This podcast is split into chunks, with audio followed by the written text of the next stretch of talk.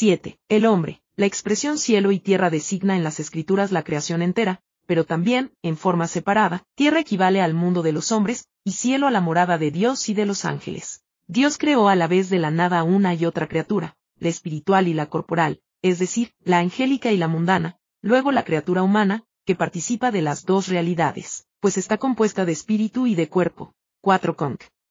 De Letrán. 1. Los ángeles. ¿Quiénes son los ángeles? Son espíritus puros, muy superiores a nosotros, que contemplan y adoran a Dios en el cielo, y forman en torno a Él como una inmensa irradiación de su gloria. Ellos nos recuerdan que existe un mundo más hermoso, más fuerte y más real que este, en continua comunicación con nosotros. La escritura usa a veces la expresión ejércitos celestiales. Su número incontable nos habla de la generosidad creadora de Dios. Están repletos de su presencia los textos bíblicos, así como la vida entera de la Iglesia, su historia, su liturgia y su piedad. Desde nuestros primeros padres, Génesis 3, 24, pasando por Abraham, Génesis 19, 21 a 22, y los profetas, y 6, 6, ellos rodean a Cristo, Mateo 1, 24, Marcos 16, 5, LC 2, 9 a 14, Juan 1, 51, y luego acompañan a la iglesia naciente, Hechos de los Apóstoles 5, 10, 12, 27, y a cada uno de nosotros, Mateo 18, 10, LC 16, 22. Ellos han sido creados en atención a Cristo, cuyo misterio desean contemplar, un P1, 12. A veces el arte sacro y la piedad popular nos han ofrecido una imagen sensiblera y decorativa de los ángeles, que necesita ser purificada, porque ellos son seres altísimos y poderosos, en cierto sentido terribles. Rilke. Todo ángel es terrible, elegías del Duino. Ellos pertenecen a un grado de realidad excesivo para nuestra pequeñez, y su presencia nos resulta tan sobrecogedora que, según las escrituras, cuando aparecen incluso ante almas tan santas como María, sus primeras palabras son no temas. Lucas 1, 20. Dicho esto, debe añadirse que los ángeles son espíritus servidores y mensajeros de Dios, que nos traen las buenas nuevas sobre su reino, nos ayudan e interceden por nosotros ante el Señor. Y cada fiel cristiano tiene personalmente su ángel de la guarda o ángel custodio, todo un príncipe del cielo que nos guía en nuestro peregrinar terrestre, y a quien acudimos en toda especie de necesidades. Hablando de los niños, Jesús funda nuestro aprecio por ellos en esta consideración. En verdad os digo que sus ángeles están viendo siempre en el cielo el rostro de mi Padre Celestial. Mateo 18, 10. La Iglesia venera e invoca a los ángeles en su liturgia, en presencia de los ángeles te alabaré. Salmos 138, 1. Veneramos en forma especial a los tres ángeles cuyo nombre se nos ha revelado. San Miguel, que significa quien como Dios, Daniel 10, 13, triunfador sobre las huestes demoníacas. San Gabriel, fortaleza de Dios, embajador del cielo ante la Virgen María, Lucas 1, 26, y San Rafael, Medicina de Dios, guía del joven Tobías en una difícil misión, Top 5, 6. Todos los ángeles fueron sometidos a una prueba, como conviene a una libertad creada, y algunos de ellos pecaron y fueron condenados para siempre y precipitados a los abismos tenebrosos. 2p2, 4. A estos ángeles caídos los llamamos demonios, Lucas 8, 27, 1 Juan 3, 8, y en los evangelios se los llama a veces espíritus inmundos, Marcos 6, 12, LC 8, 29. Pero también la forma singular designa a Satanás o Belzebub, su cabeza, Mateo 12, 26, Marcos 3, 23, LC 11, 18, Juan 13, 27, el príncipe de este mundo, Juan 12, 31, la antigua serpiente que se llama Diablo y Satanás, Apocalipsis 12, 9. Los demonios rechazaron radical e irrevocablemente a Dios. Catecismo de la Iglesia Católica, 392. A pesar de su perfección, ellos podían pecar, porque no estaban confirmados en la gracia de Dios, ni lo poseían por visión. Ambas condiciones fueron alcanzadas, en cambio, por los ángeles fieles después de la prueba, la perfección sobrenatural y la visión facial de Dios. Ignoramos la naturaleza del pecado de los demonios, pero la escritura nos permite suponer que solo pudo ser un pecado de soberbia. Deslumbrados por su propia perfección, quisieron tomarla como suya propia, negando al Creador que se las había otorgado, y haciéndose principio y fin de sí mismos. Con tentación de soberbia tentaron a nuestros primeros padres, seréis como dioses, GN 3, 5, soberbia que luego estaría en la raíz de todo pecado. Pero a diferencia de nosotros, que existimos en el tiempo y después de pecar podemos arrepentirnos, ellos no tenían esta posibilidad, de acuerdo con su condición de espíritus puros, todos los ángeles, fieles e infieles, lo decidieron todo en un solo instante irrevocable, sin marcha atrás posible, por Dios o contra Dios. Es terrible pensar que existen, y actúan en el mundo, estos seres personales enteramente malignos, para siempre incapaces de amar, capaces solo de odiar a Dios y al hombre, de desear y hacer el mal, de apartar a las almas de Dios.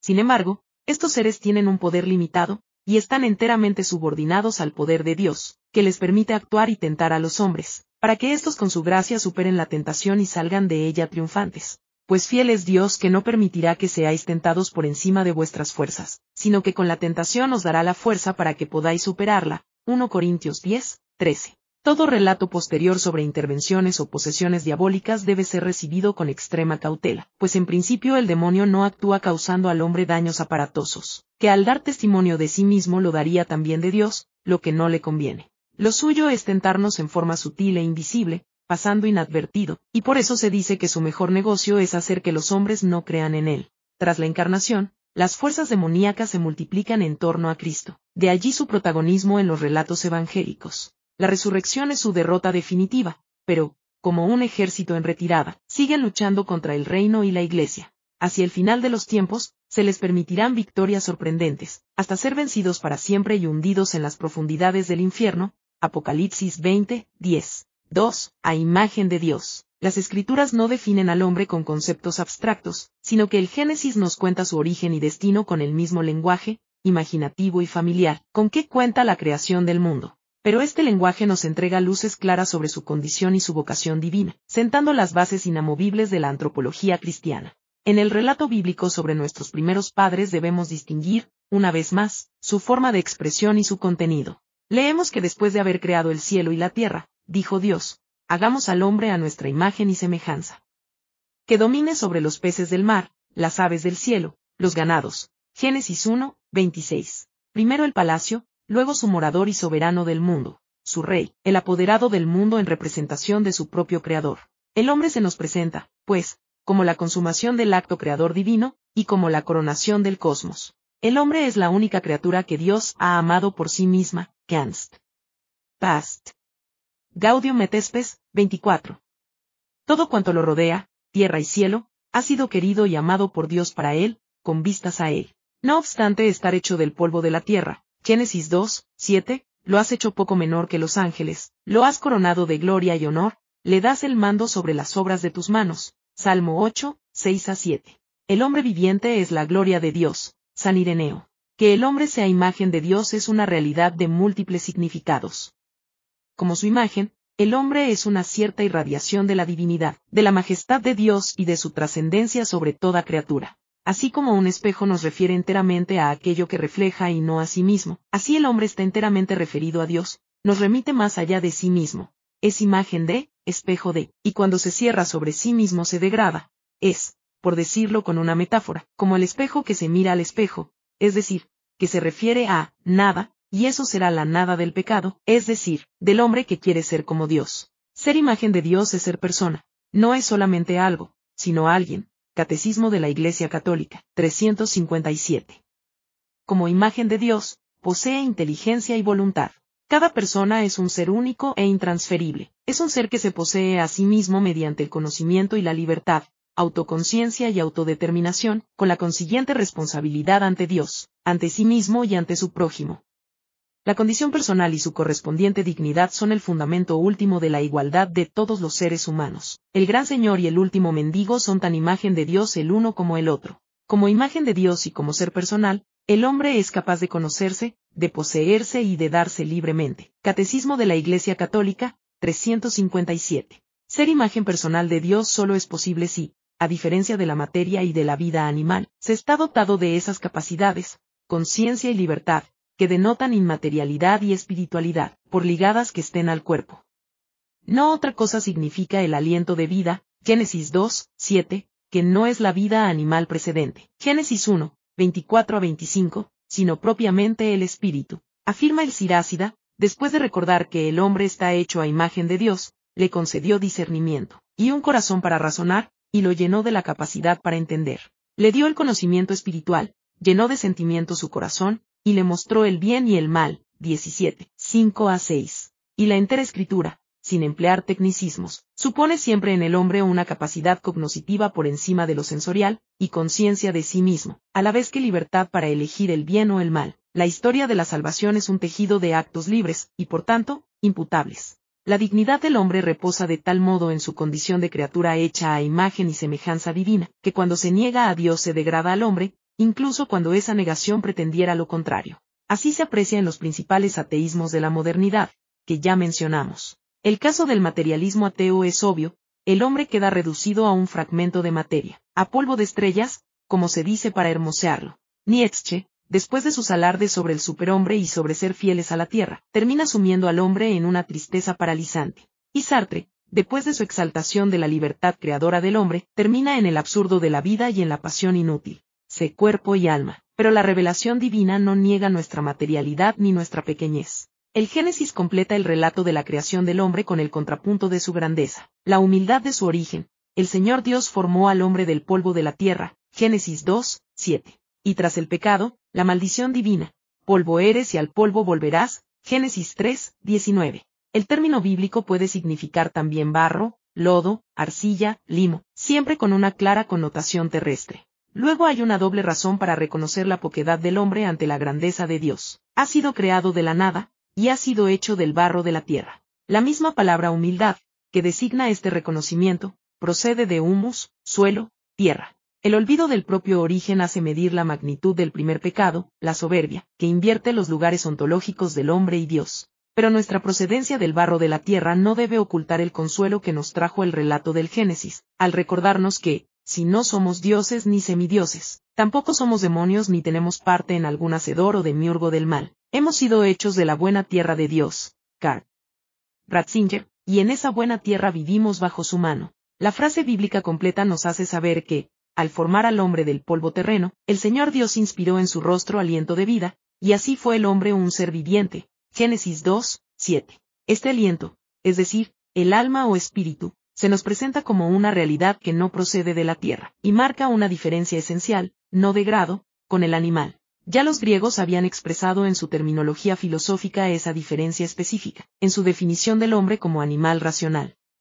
La persona humana es, pues, un ser compuesto de alma y cuerpo. El pensamiento cristiano usó esos términos griegos sin mayores reparos, al interpretar el significado del aliento de vida y del polvo de la tierra. En ese sentido hablamos de la unión de alma y cuerpo, unión tan profunda, que solemos llamarla substancial. Nada hay en el cuerpo humano, ni aun la más remota célula o el menor impulso sensorial, que no esté animado y vivificado por el alma espiritual. Pero, al mismo tiempo, aún las realidades más inmateriales y espirituales de nuestro ser tienen siempre alguna base, sustento o correlato, orgánico. Si por el cuerpo pertenecemos al cosmos y a la Tierra, por el espíritu estamos abiertos a la trascendencia, al orden superior de las realidades divinas como alma del cuerpo. El alma espiritual comunica a éste una dignidad única e incomparable en relación a toda otra materia. Dada su naturaleza dual pero unitaria, el ser humano es una suerte de frontera y horizonte fronterizo entre los dos mundos, el cosmos y el espíritu. El hombre participa de todos los órdenes de lo creado.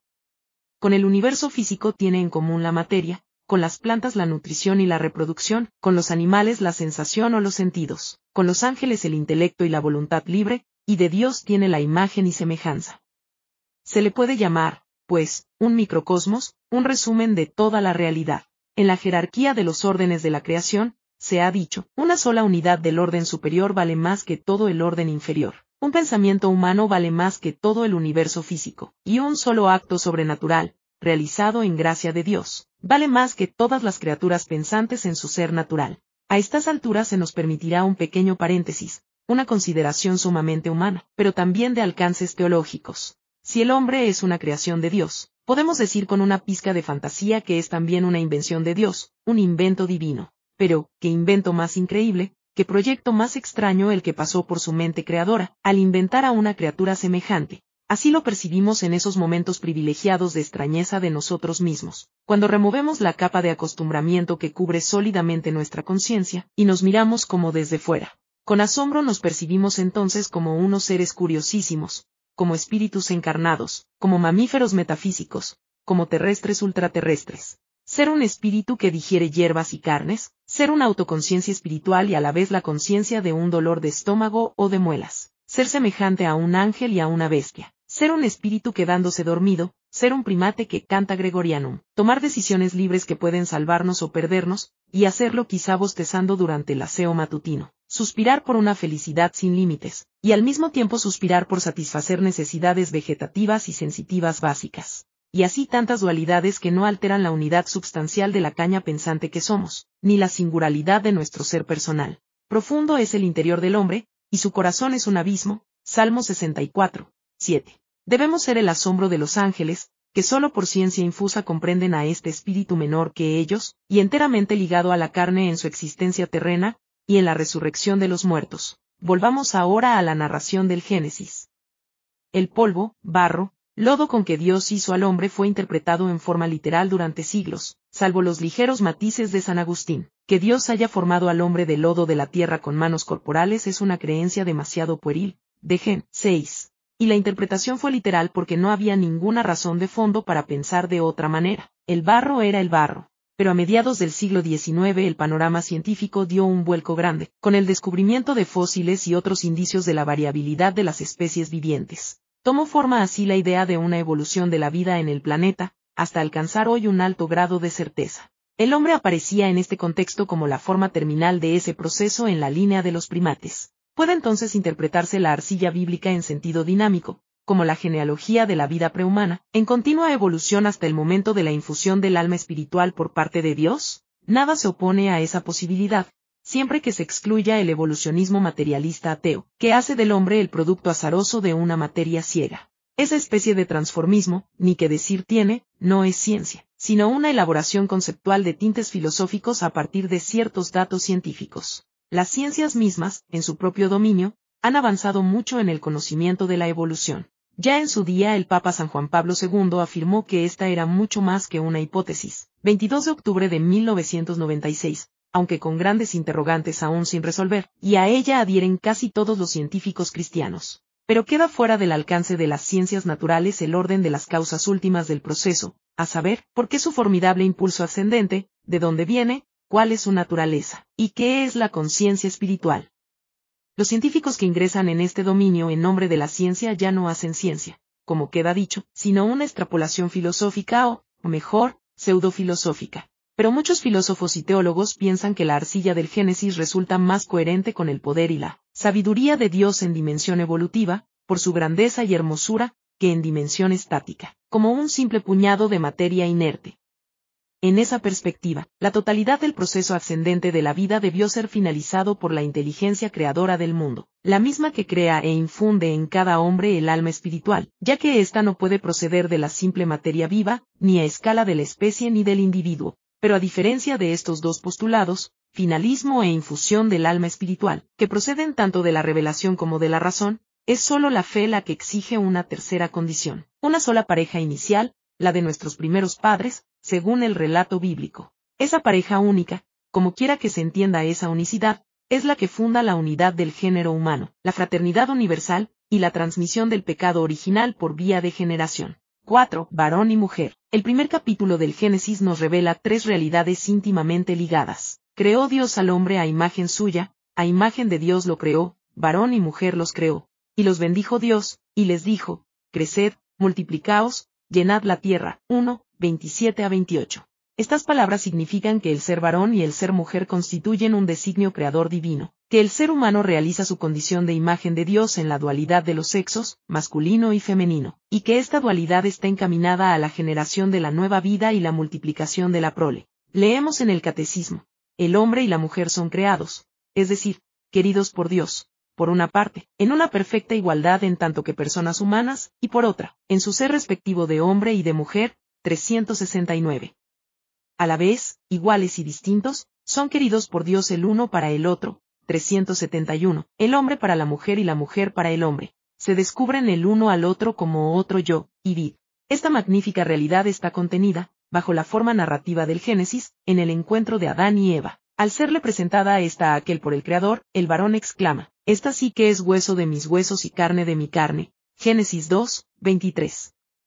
La primera mirada que se cruzan Adán y Eva ha sido glosada por el pensamiento cristiano en términos de esta especie. El, o, de asombro y de encantamiento, la maravilla de descubrir el uno en el otro la misma naturaleza humana, pero no como en un espejo, sino en la belleza de la diferencia, lo mismo en lo otro, lo otro en lo mismo. En términos abstractos, diríamos que ni varón ni mujer agotan en cuanto tal es la esencia de lo humano, sino que el ser hombre y el ser mujer constituyen esa esencia en su mutua diferencia y complementariedad, la constituyen en ese ser y completarse el uno en el otro, complementarios en cuanto masculino y femenino. Catecismo de la Iglesia Católica, 372. Seguimos leyendo en el Génesis, dejará el hombre a su padre y a su madre, y se unirá a su mujer, y serán los dos una sola carne. 2, 24.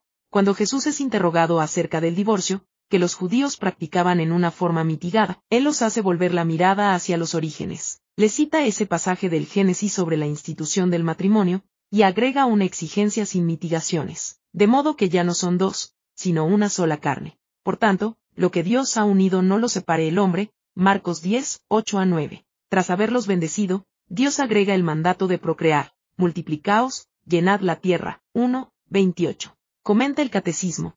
Al transmitir a sus descendientes la vida humana, el hombre y la mujer, como esposos y padres, cooperan de una manera única en la obra del Creador. 372. Procrear. Procrear, es actuar en una misteriosa conjunción con quien propiamente crea, con Dios mismo. Así, pues, la igualdad, la diferencia y la complementariedad de ambos sexos constituyen un designio divino, cuyo fin es la unión de hombre y mujer en el matrimonio indisoluble, orientado a la generación de los hijos. Innumerables realidades humanas, sociales y culturales, giran en torno a ese designio, y pueden enriquecer o entorpecer su cumplimiento, pero ninguna puede atentar contra él. Por muchos cambios sociales que hayan afectado hoy a la institución familiar, es el núcleo duro de su esencia. Según los planes del Creador, debe ser defendido a toda costa por el espíritu cristiano, porque está en la base misma del edificio social.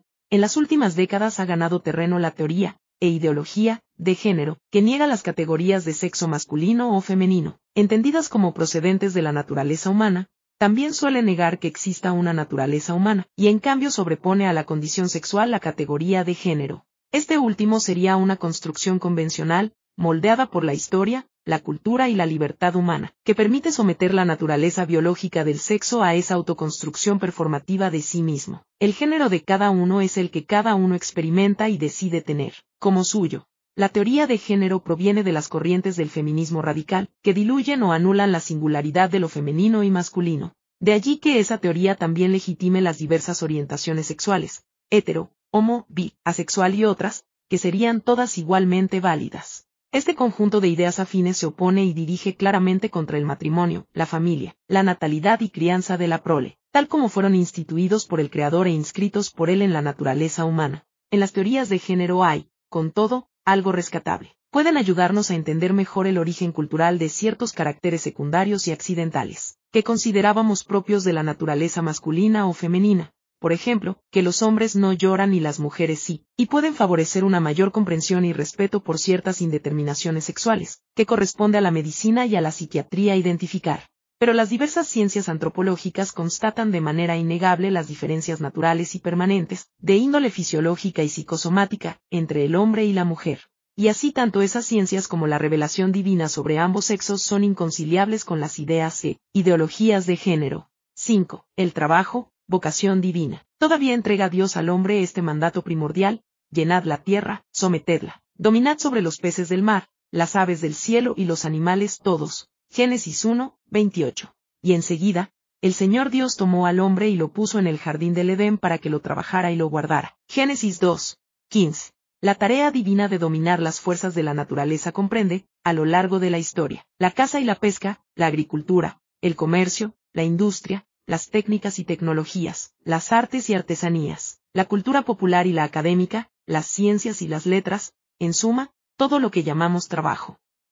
Hoy podemos entender mejor que nunca esta vocación original del hombre en el mundo, trabajar. El trabajo no es una maldición sino una bendición de Dios, y los bendijo Dios y les dijo, dominad la tierra. Génesis 1, 28. Considerado a veces una maldición, y en la antigüedad una ocupación propia de siervos, hoy estamos en condiciones de comprender el trabajo en todas sus formas, las que parecen más altas y las que parecen serviles, como una vocación divina fundacional, de suyo enteramente positiva. El equívoco procedió a veces de considerar el trabajo como una consecuencia, y un castigo, de la caída original, pero el Génesis lo sitúa ya en el paraíso, como anterior al pecado. Lo que el pecado sí trae consigo es su carácter arduo y cansador, que antes no poseía. Con el sudor de tu frente comerás el pan, Génesis 3, 19. Pero el trabajo es la colaboración del hombre y de la mujer en el perfeccionamiento de la creación visible, como dice el Catecismo, 378. Pues Dios, al crear el mundo, no le dio la forma definitiva. Podemos decir que dejó la creación inconclusa, para que el hombre la concluyera con su trabajo. Al realizarlo, nos hacemos partícipes de la actividad creadora del Padre, y de la actividad redentora del Hijo en el taller de Nazaret, y de la actividad santificadora del Espíritu Santo, que santifica nuestras ocupaciones cotidianas. Esta es la grandeza divina del trabajo humano, aun en sus formas más humildes, su carácter trinitario. Con el trabajo nos ganamos el pan de cada día, servimos a los demás y a la sociedad entera, construimos cultura y progreso, mejoramos el mundo, cultivamos nuestras facultades y nos realizamos como personas, practicamos todas las virtudes, desarrollamos innumerables vocaciones laborales y sociales, nos santificamos y ayudamos a otros a santificarse, hacemos obra de eternidad, damos gloria a Dios y nos encaminamos al cielo. Y así aquellas actividades terrenas que en los tiempos modernos hayan alejado al hombre de Dios a causa de la soberbia y el egoísmo, Giese 37. Por el trabajo santificado pueden ser hoy el camino del retorno al Señor, al ser realizadas en el Espíritu de Cristo. También hoy, ante el peligro que corren las reservas naturales del planeta, nos hemos hecho más conscientes de nuestra misión como guardianes suyos, Génesis 2, 15. Dios no nos encargó la tierra para dominarla con un dominio arbitrario y destructor. Catecismo de la Iglesia Católica, 373, sino para ser sus administradores sabios y prudentes. Así cada comunidad puede tomar de la bondad de la tierra lo que necesita para su supervivencia, pero también tiene el deber de protegerla, para las generaciones futuras. Francisco, Enc. Laudato Si, 67. La explotación indiscriminada de la naturaleza es, pues, contraria al mandato bíblico, que nos urge hoy a responsabilizarnos del medio ambiente. Y si la preocupación ecológica ha podido dar lugar a ideologías extremas de signo naturalista, que subordinan el hombre a la naturaleza, recursos tiene el cristiano para formular en sus justos términos este desarrollo urgente de proteger nuestra casa común. LS 137. Cerraremos este apartado con una palabra sobre nuestra condición humana como criaturas de Dios, es decir, sobre el feliz sentimiento de nuestra criaturidad. Este comienza por el asombro de ser, por el desnudo hecho de ser algo y ser alguien, pero de no ser por sí mismo y desde sí mismo, sino de recibir nuestro ser como una donación gratuita del amor divino. Ciertas filosofías contemporáneas han descrito el primer sentimiento de la existencia como un ser arrojados en el mundo, como un sentimiento de abandono originario, lo que parece más un estado afectivo de desánimo que una categoría ontológica. Otras tantas filosofías de la modernidad piensan al hombre como creador de sí mismo y como ley para sí mismo, lo que a poco andar ha desembocado en la desesperanza. El sentir cristiano, que también conoce esos desfallecimientos, es un sentir de filial gratitud hacia el Dios omnipotente y misericordioso, que nos dio el ser a su imagen y semejanza. Saberse creado no se opone a saberse también creador de sí mismo por obra de la libertad, pero sabiendo, a la vez, que hay alguien por encima de nuestras cabezas, y que suyo es el reino y el poder y la gloria, y suyas son las leyes morales del buen vivir humano, y suya la misericordia y el perdón. Así la criatura humana vive apoyada en el fundamento de todo lo que existe, no en el espejismo de alguna idolatría, y sobre todo de la egolatría, de la mundanidad. 6. El pecado original y la libertad. El estado inicial del hombre en el paraíso, seguido del pecado original y sus consecuencias, son hechos históricos que el Génesis narra con su lenguaje habitual, hecho de imágenes propias de la cultura de entonces, pero también de fácil comprensión universal. Esos hechos llenos de misterio nos entregan las claves para comprender, por una parte, la condición humana, y por otra, los hechos consiguientes de la historia de la salvación. En ellos está la primerísima luz de la respuesta a la lacerante pregunta sobre el mal en el mundo, que solo puede esclarecerse por esa revelación divina. Al margen de esa luz, el doloroso enigma queda sin respuesta suficiente, como no la dan tantas filosofías que intentaron explicarlo, desde los gnósticos y Platón hasta Rousseau, Marx o Freud. En el capítulo anterior esbozamos el sentido del mal en el mundo, pero es aquí donde encontramos su raíz más profunda, en el pecado, el pecado de origen y la multiplicación de nuestros pecados personales, que cubren de un oscuro velo la belleza del mundo tal como salió de las manos del Creador. El relato bíblico comienza en el jardín del Edén o paraíso, morada de nuestros primeros padres, que se describe con metáforas e imágenes de intenso colorido, Génesis 2, 8 a 14. Allí la naturaleza debió resplandecer con destellos de la gloria de Dios, que el pecado apagó para siempre. Allí sus moradores disfrutaban de la gozosa amistad de Dios. A ese estado inicial de gracia lo llamamos estado de santidad y justicia original, que llevaba consigo la armonía interior de la persona humana, la armonía entre el hombre y la mujer, y, la armonía con toda la creación, Catecismo de la Iglesia Católica, 376. Dios condicionó ese estado al cumplimiento de un mandato. De todos los árboles del jardín podrás comer, pero del árbol del conocimiento del bien y del mal no comerás, porque el día que comas de él, morirás. Génesis 2, 16 a 17.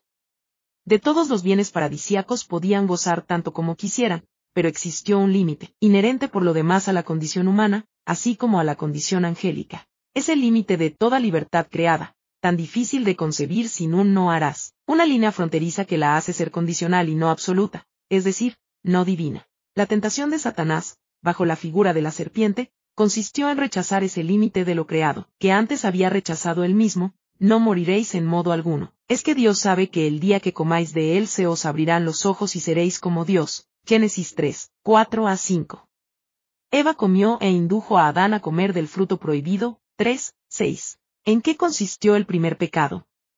Dada la perfección de sus protagonistas, este pecado de autodivinización tuvo que ser análogo al pecado del tentador, es decir, de los ángeles caídos, aunque solo análogo, por supuesto. Pensamos que debió consistir en tomarse como suya propia y autónoma la belleza y magnificencia que veían en sí, la espléndida hechura recibida de Dios, lo que equivale a hacerse el principio y fin de sí mismo. En nuestras categorías morales llamamos soberbia a este pecado, que está en la raíz de todo pecado, puesto que el hombre al pecar niega la ley de Dios y se hace ley de sí mismo. La prueba inherente a la existencia humana, representada en el fruto prohibido, nos recuerda el límite infranqueable que el hombre en cuanto criatura debe reconocer libremente. Catecismo de la Iglesia Católica, 396, a saber, que es Dios el Señor, y que el hombre, creado de la nada y formado del polvo de la tierra, es hechura de sus manos y no puede hacerse como Dios, según sugiere la tentación.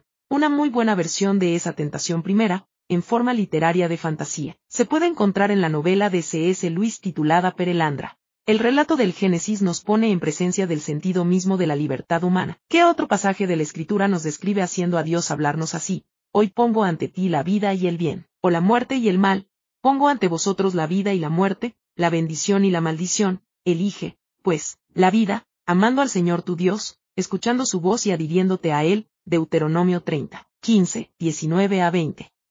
Se nos pide elegir, y se nos manda elegir el bien. La libertad es ese atributo supremo que se nos concede como imagen y semejanza divina. Por ella somos capaces de autodirigirnos al fin, es decir, de elegir el bien pudiendo elegir el mal. En términos del Génesis, obedecer al Creador o comer el fruto prohibido. Al margen de esa disyuntiva que es su sentido último, la libertad como arbitrio incondicionado gira en el vacío de sí misma, está vacía. Hueca la llamó San Juan Pablo II.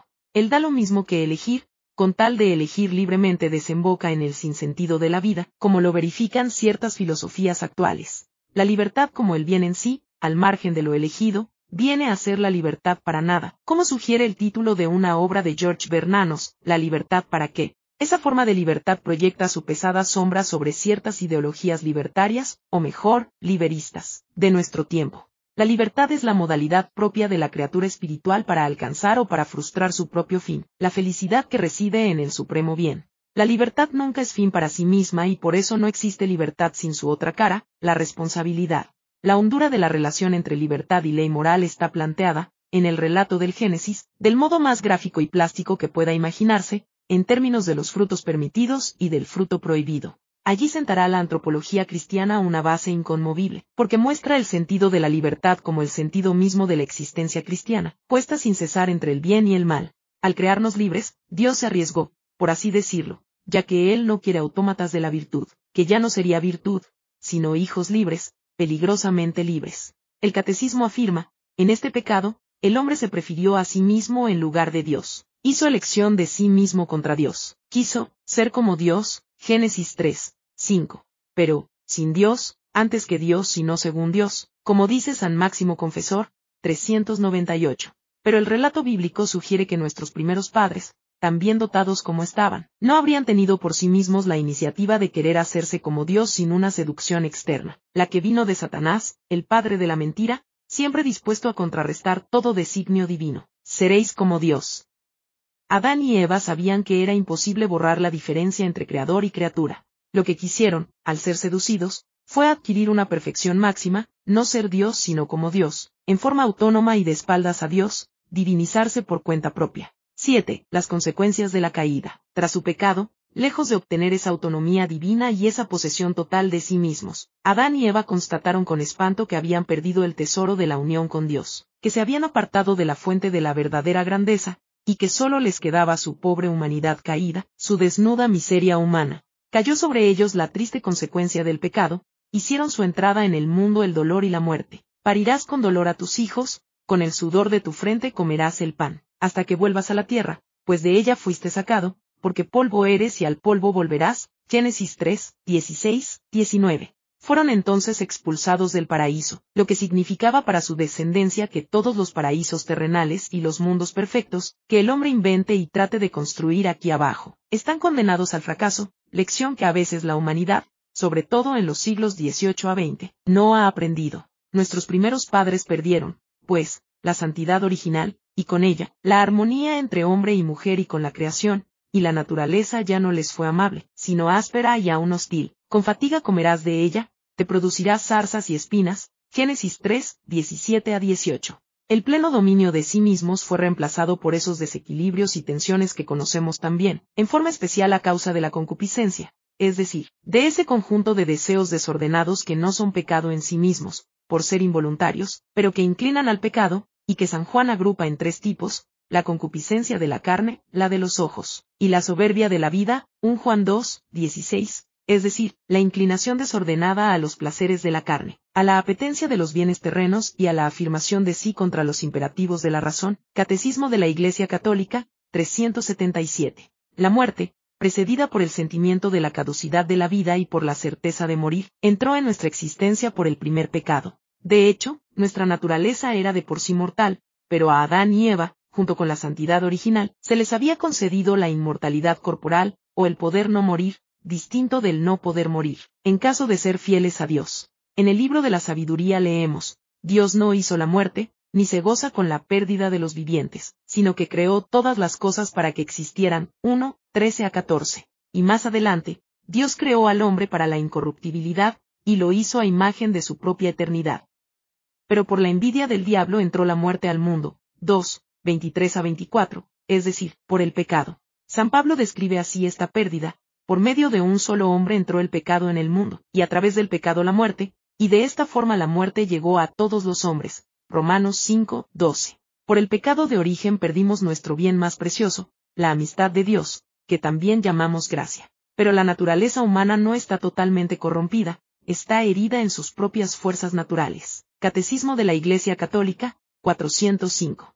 Este deterioro consiste en cierto oscurecimiento de la inteligencia en la búsqueda de la verdad, y en cierto debilitamiento de la voluntad en la realización del bien, cosas ambas que se relacionan con la fuerza de las concupiscencias, ya mencionadas. Debe añadirse que el pecado original afectó también al mundo, según la maldición divina, Génesis 3, 16 a 19. Ignoramos en qué forma se alteró la naturaleza en torno al hombre, pero tenemos, entre otras menciones bíblicas, el testimonio de San Pablo, que relaciona el daño de la creación con el nuevo estado que ella adquirirá una vez cumplida por Cristo la redención de los hijos de Dios. Dice, en efecto, la espera ansiosa de la creación anhela la manifestación de los hijos de Dios, porque la creación se ve sujeta a la vanidad, no por su voluntad, sino por quien la sometió, con la esperanza de que también la misma creación será liberada de la corrupción, para participar de la libertad gloriosa de los hijos de Dios pues sabemos que la creación entera gime y sufre dolores de parto hasta el momento presente.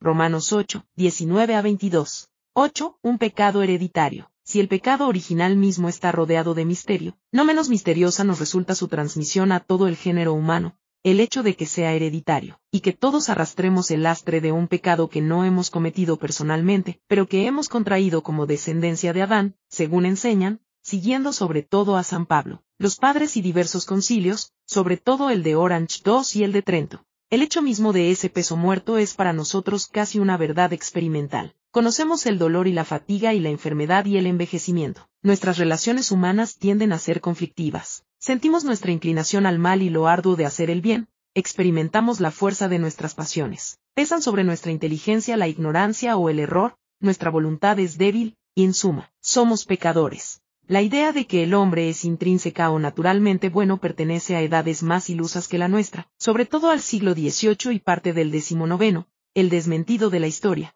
incluso la más reciente, es abrumador.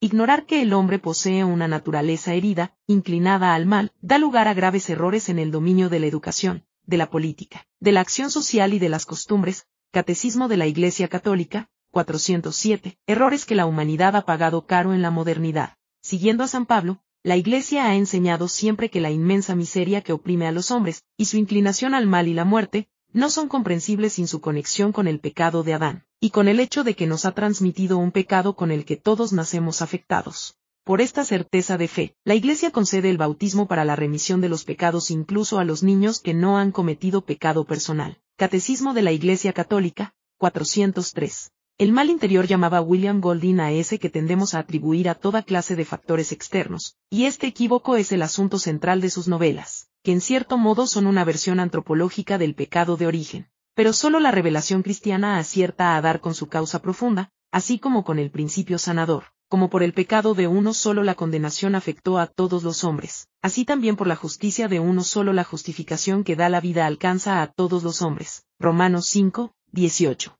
A veces se reprocha al cristianismo la contradicción entre un pesimismo y un optimismo extremo sobre la condición humana. Y es cierto que la fe nos hace reconocernos en toda nuestra bajeza, como míseros pecadores proclives al mal, y al mismo tiempo, en toda nuestra grandeza, como hijos de Dios y herederos en Cristo de la vida eterna. Y es igualmente cierto que ninguna sabiduría moral pide a nuestras conciencias elevarse a tal altura o descender a tal humillación, como lo hace el cristianismo, porque ninguna es tan radical en alguno de los dos sentidos, y menos en ambos juntos. Pero es que la verdad del hombre está en esa paradójica dualidad, y no en ninguno de los dos extremos solos. Si lo estuviera, deberíamos inclinarnos al pesimismo irremediable de un Schopenhauer, o al optimismo iluso de un Hegel. Más bien lo admirable de la antropología cristiana es la unidad de los extremos, la armonía de los contrarios, o si se quiere, es la dinámica tensión de los opuestos. G.K. Chesterton ha escrito brillantes páginas sobre este punto. Por ejemplo, el capítulo sexto de Ortodoxia, titulado Las paradojas del cristianismo. En cuanto al pecado de origen, el motivo de su transmisión procede del carácter único de Adán, como cabeza ontológica de nuestro linaje y de la profunda unidad del género humano, tejido en su interior por esos invisibles lazos, que transportan a la vez el pecado de Adán y la redención de Jesucristo. Esta transmisión es incomprensible para el pensamiento individualista, que concibe a la humanidad como un conjunto de individuos átomo aislados, y relacionados solo por lazos conscientes y voluntarios. Pero la humanidad no es eso, sino una red anterior e interior que nos comunica a todos con todos, una comunión de personas solidarias en el bien y en el mal. Pascal ha planteado el misterio de esta caída hereditaria en la forma de una vigorosa paradoja, que arroja sobre ella cierta luz, nos parece imposible e incluso injusto, dice, que se haga a todo recién nacido culpable del pecado del primer hombre, cometido hace miles de años. Y sin embargo, agrega, sin este misterio, el más incomprensible de todos, somos incomprensibles para nosotros mismos, incapaces de entender la doble condición de nuestra naturaleza, partícipes de la divinidad y bestias brutas, dioses y jumentos a la par. De allí que el hombre es más inconcebible sin este misterio, de lo que este misterio es inconcebible para el hombre. Pensamientos, 131. En términos parecidos han hablado otros conversos que, una vez cruzada la oscuridad del misterio, emergen al otro lado sorprendidos por entender, solo entonces, la complejidad del corazón humano y el laberinto de nuestra historia. Santa Teresa de Ávila forjó esta hermosa metáfora de nuestra doble condición, somos un espejito roto, espejo, por la imagen de Dios que seguimos siendo, quebrado, porque somos todos pecadores. El episodio de la caída se cierra, no obstante, con una nota de esperanza. Dios no nos abandona, y promete la victoria final sobre el mal. La maldición que recae sobre la serpiente tentadora, Satanás, dice, pondré enemistad entre ti y la mujer, entre tu linaje y el suyo, él te aplastará la cabeza, y tú a catecismo de la Iglesia Católica harás su talón, Génesis 3, 15. Llamamos protoevangelio a este pasaje, porque anuncia la venida y el triunfo del Mesías sobre el demonio. La tradición llama a María la nueva Eva, la madre por la que nos viene la verdadera vida, porque antes ha llamado a Cristo el nuevo Adán, según aquello de San Pablo, como por la desobediencia de un solo hombre muchos resultaron pecadores, así también por la obediencia de uno solo muchos quedarán justificados. Romanos 5, 19. Este uno solo es Jesucristo, obediente hasta la muerte, y muerte de cruz, Filipenses 2, 8. De donde resulta que donde abundó el pecado, sobreabundó la gracia, Romanos 5, 20. Más inmensidad de gracia y gloria nos trae Cristo, que mal nos trae Adán, como audazmente canta el pregón pascual que ya mencionamos, oh, feliz culpa.